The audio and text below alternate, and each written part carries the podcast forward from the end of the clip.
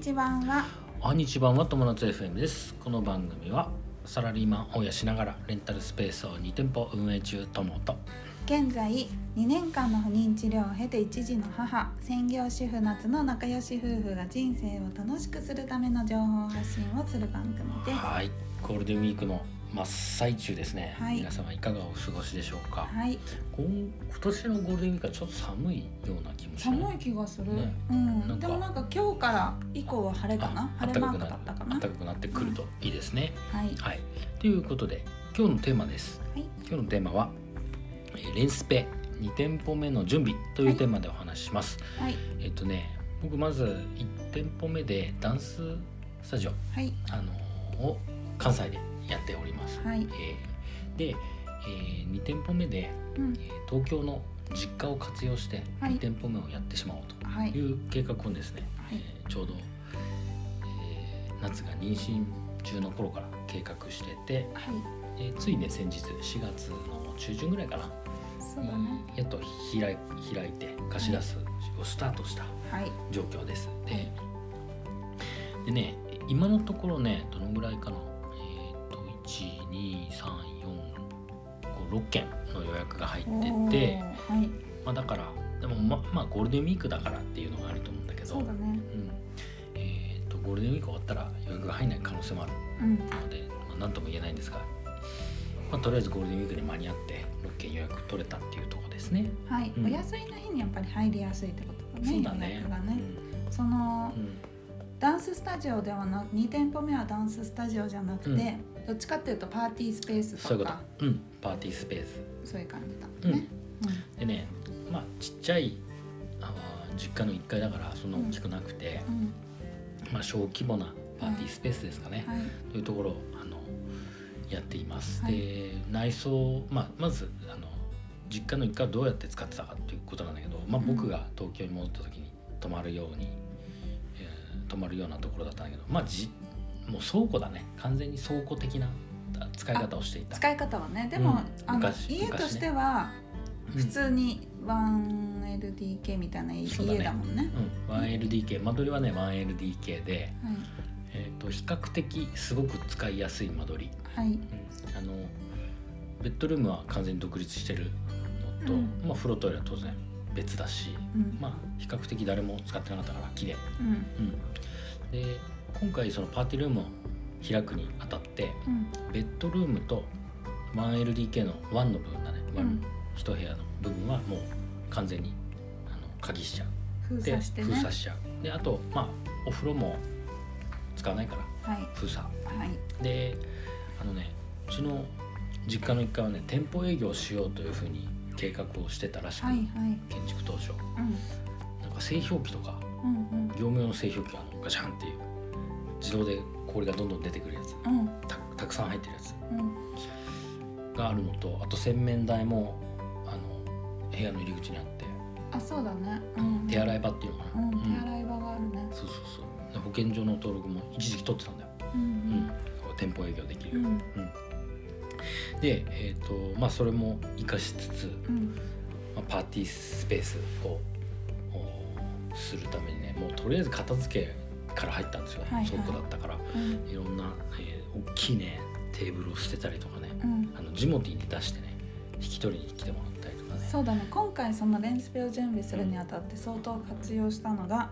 ジジモティーだようんねジモティーでもうほとんど物も揃えた、ううんんソファーと、えーローテーブルとからうんそのぐらいかそうだねまあ、そういうあと細かいクッションとかねクッションとかラグラグもラグはまラグは買ったあ買ったけ新どしいねまあでもそういう感じであったものは取りに来てくれるうしん、うん、ですね細かいものは取りに行くして送料がかからないからねそうそうで今回は何しろその初期費用をがっつり抑えてやろうと思って、あの取り組んでましたっはいていうのもさまあ実家だからさ家賃がまあかからないんだけど今まではほら、あの収益化できてなかった分うんもう死日だったわけ、うんし死んでいた土地だったわけうんうんそれをまあ活用してあーまああの収益を出していこうということで、まあ、とりあえずその初期費用をがっつり抑えてやろうというところを目標でした。でめちゃくちゃね結果としてはねき綺麗になったんだよねそうだめっねちゃくちゃ綺麗になって、うんで片付けてみると普通のお家もすごく何あの綺麗になるというか綺麗になるというかねなんていうのかなデザインが綺麗に見える、そうだねうん、家具とかのデザインもすごく綺麗に見えるしかわ変わった感じするよねうん家が、違そうう家みたいな照明一つとってもねなんか片付けただけで光り方が違ううんく見える、うんですごくいいいいですね今のところどのぐらいだろうだから6件でだいたい2万円から2万5千円ぐらいのうん利益にはなってるかな、なるほどねうんうんでまあゴールデンウィーク終わってどうなるかわかんないけど、うんまあえー10万円まずは5万円利益はいで10万円ぐらいは目指していきたいかなと思ってま毎す、月うんはい毎月でね、まあ、当然実家なんであの私の両親がそう住んでるわけなんですよ、うんこの2階にねうんでえっ、と掃除もその2人やってくれるっていうことではいあの定期的なせ清掃ですねう、んやってくれてで比較的ねやっぱりパーティールームでもすごい綺麗に使ってくれるみんな、あそううん、結構綺麗に使ってくれるから、うまんあ掃除もそこまで手間にならない、ううんまあ、1ん時間もあれば綺麗にできちゃう、でうきるん、っていう感じかなで一応利益のその、まあ、売り上げか売り上げの、えー半分はその部屋代というかうんなあの両親の方に返するほどでね半分は、まあえー運営と、まあ、管理と、まうんあ、コンサルティングとっていう感じであの半分ずつ折半して、えー分けるという感じにしています。はいはい、ってな感じかな。なはんかい聞いたことある。聞きたいことうん、うーんまあ大体ねい言いたいわこかとる、うん、うん、来たもんね。そうそう見そたうもそうんね。行ってみて ね、うん、まあ、コンパクトはコンパクトなんだけどやっぱうんキッチンがすぐ近くにあるとか、あ、そうそうそう。そういうのは便利だろうね、うん、パーティースペースとしてはさそうだね。パーティースペースとしてキッチン大きいっていうのは結構メリットがあるメよね。リットがあるねうんそういうのはなんか女子会向き、うん、うん、うん。あ、確かにそうだね。うで使う人ねそのパーティーで使う人ばっかりかと思ったらそうでもなくてんうん、料理動画撮影とそうだねかが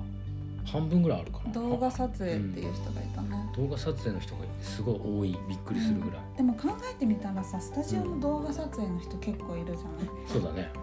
だ確かからにやっぱり最近動画を撮る人っていうのは、そうだねあのいいお客さんかもしれないねううんん、定期的なお客さんになるのかもしれない、そうですね